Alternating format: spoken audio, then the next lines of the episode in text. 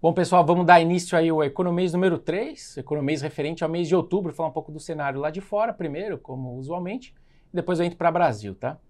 Uh, o primeiro grande ponto, lá fora, o cenário tem se mostrado bastante líquido, né? Ou seja, usando aí algumas palavras que o nosso banqueiro central usou recentemente, ele está mais incerto do que o usual.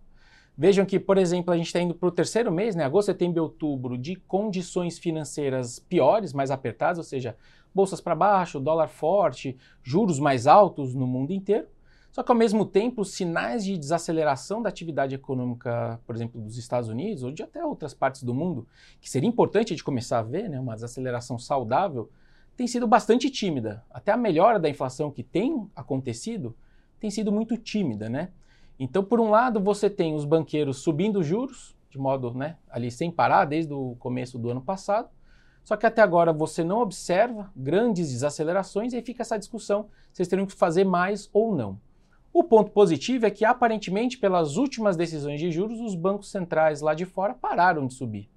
Então, por que, que o cenário está bastante líquido? Tem todo esse pano de fundo que eu acabei de trazer, mas essa parada dos banqueiros centrais, que ela não tem sido explícita, né? Eles têm deixado a porta aberta para subir, mas enfim, essa parada tem desenhado para a gente, agora já olhando para esse comecinho de novembro, uma certa melhora dessas condições financeiras. Então, a depender da semana que você está olhando aí o cenário, ele está de um jeito. Então, a partir daqui, me parece que essa mudança de postura dos banqueiros centrais, né, sendo um pouquinho mais claros de que talvez os ciclos de juros pararam, vão de fato trazer uma, o que a gente chama de rally de final de ano. Né? É costumeiro ter no final do ano um certo otimismo. Acho que hoje a gente tem um elemento a mais, que são esses banqueiros centrais, exemplo do Fed lá nos Estados Unidos, dizendo para a gente que não vão mais muito longe. Então isso conversa muito com o título dos últimos dois economês, né? Relembrando, a gente chamou primeiro de uma janela positiva, falando dessa mudança de postura, e a última a gente falou de uma virada de página. Então eram dois títulos que não conversavam tanto com o que a gente viu naqueles meses, mas eu estava falando muito mais desse médio e longo prazo que agora está se desenhando de uma mudança de postura de banqueiros centrais que agora está ficando mais claro. Então esse mês conversa bastante com esses títulos é, passados, né, que a gente trouxe. Então a gente deve ver um otimismo de curto prazo, pelo menos até a virada do ano, essa é a minha visão.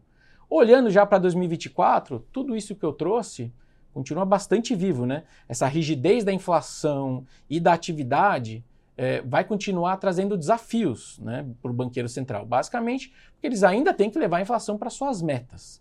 Então, na verdade, talvez essa rigidez da atividade econômica, essa rigidez da inflação, possam ser vistas, passar a ser vistas em 2024 como uma vulnerabilidade do cenário. Ou de outra forma, será que o juro, quanto tempo os juros vão ter que ficar parados nesses patamares altos? Acho que essa é a grande discussão de 24.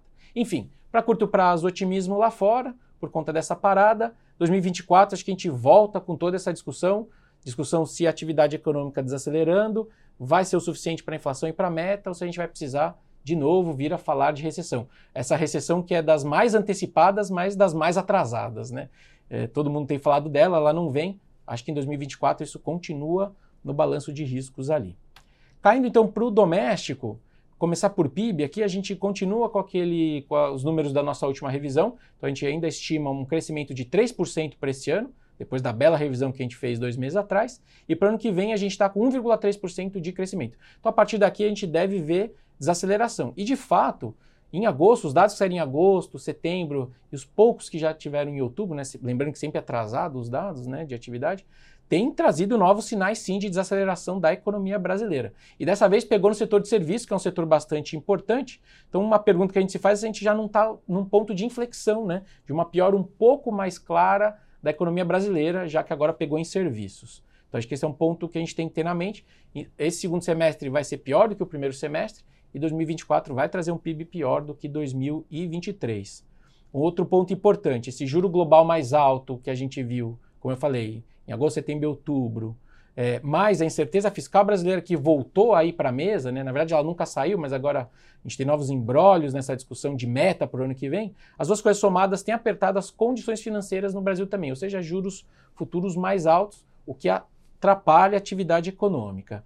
Enfim, e para terminar, um ponto que a gente tem que ter bastante em mente, olhando para médio e longo prazo, é o seguinte: a gente está vendo um avanço do PIB, ok? 3% esse ano, 1,3 no ano que vem.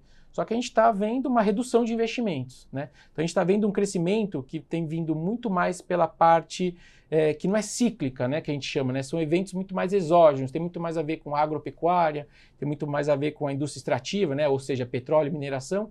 E a parte cíclica da economia, exemplo de investimentos, ela está muito mais fragilizada. Ou seja, é um crescimento bom esse ano, mas ele não é consistente com um crescimento mais duradouro. Então, daí a gente tem um PIB bem mais fraco para o ano que vem. Falando de IPCA agora, a gente traz uma nova revisão para baixo de inflação, então a gente continua com uma visão bastante benigna com a inflação brasileira de curto prazo. Para esse ano a gente já está chegando para o IPCA fechado aí de 4,5%. Para o ano que vem a gente revisou levemente para baixo para 3,9%. O qualitativo tem vindo consistentemente mais saudável. É, acho que o que explicita isso é a inflação de serviços super bem comportada, mesmo com o desemprego baixo. A gente também tem visto os alimentos muito bem comportados, que dá uma bela ancorada de inflação para baixo, ainda com deflações ali dos preços agrícolas. Deve começar a reverter agora, mas enfim, ajudando aí nessa inflação menor que a gente está vendo. E lembrando que esses 4,5% desse ano já coloca a inflação de volta ali dentro do intervalo da meta do BC, né? Meta de inflação. Olhando para o médio e longo prazo, 24 em diante, a gente vê dois grandes riscos importantes para se monitorar. O primeiro é a regra do reajuste do salário mínimo. Né? Então a gente tem uma regra agora que aumenta o salário mínimo quase que independente do que for o desemprego. Então isso é um ponto importante, porque você transforma o consumo meio que impermeável, essa é a expressão que eu tenho usado, o consumo passa a ser impermeável a uma desaceleração econômica. Então, mesmo vindo uma desaceleração econômica, o consumo pode se sustentar por conta do reajuste do salário mínimo, que vai se dar pela inflação do ano anterior e o crescimento do PIB do outro ano, ou seja, você dá um PIB inteiro de reajuste real, e isso é complicado para a inflação, porque você alimenta a inflação mesmo, eventualmente, com uma desaceleração econômica, por conta de um reajuste que ele é, de novo, exógeno. Né? E o último que a gente sempre tem que olhar são as commodities. Tem El Ninho, está pegando, está bem claro que está pegando. Não aparece ainda na inflação, mas pode sempre pegar, inflação para cima de alimentos. E também tem que sempre olhar o petróleo e toda essa questão geopolítica continua bastante viva lá fora. Passando para a Selic, a gente tem uma revisão que acho que é importante de comentar. Para esse ano, a Selic deve terminar de fato em 11,75, não mudamos isso. Então, vai continuar nessa toada de 50 de corte, né, de meio ponto percentual por reunião esse ano. É, só que para o ano que vem a gente tinha 8,5, a gente estava com números mais otimistas, né, em termos de menos Selic, estamos revisando para 9,5. A gente revisou basicamente por três motivos, tá bom? Primeiro, a gente, eu comentei isso, né, mas a gente supunha que os novos diretores do BC, que tão, vão entrar agora na virada do ano, testariam Selics mais baixos, a gente não conhecia quem eles seriam, mas a gente entendia que os nomes seriam pouco mais lenientes com a inflação, só que na verdade a gente teve uma grata surpresa, uma surpresa positiva com esses novos indicados. Então é um Copom que vai continuar com um certo viés austero, então nisso a gente já tem que revisar um pouco de Selic para cima. Outro ponto é que esse aumento dos juros futuros lá fora impõe maior disciplina no nosso Banco Central, então também conversa com mais juros ou com menos cortes. E por último, a condução, né? A gente está vendo essa, essa condução da mudança da meta fiscal do ano que vem pela, pelo governo, pela Fazenda, uh, não tem sido tão bem é, é, digerida pelo mercado. Ainda não está claro se ele vai mudar, mas aparentemente vai mudar. Isso traz de volta toda uma discussão sobre fraqueza das regras fiscais no Brasil.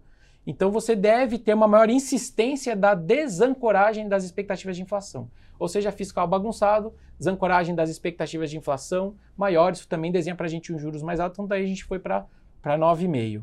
De qualquer forma, como eu acabei de dizer, a inflação corrente chama mais cortes, está muito bem comportada.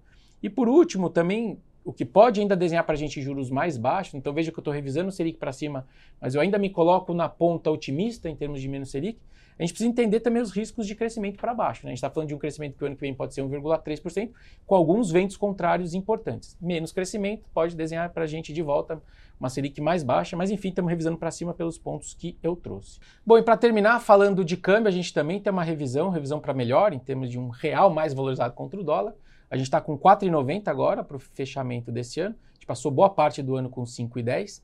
É, e para o ano que vem a gente tinha 5,30, passou para 5,15 basicamente três explicações. Para esse curto prazo, né, para 23, essa pausa nos juros do mundo, com todo esse otimismo que ele tem gerado, nessa né, virada de página, essa janela positiva, né, pegando aí os títulos do último economês, tem desenhado, como eu falei, um rally de final de ano. Então isso já está aparecendo na nossa moeda, então é importante, não tem como é, não revisar o câmbio de final desse ano. Então a gente tem 4,90 de fechamento.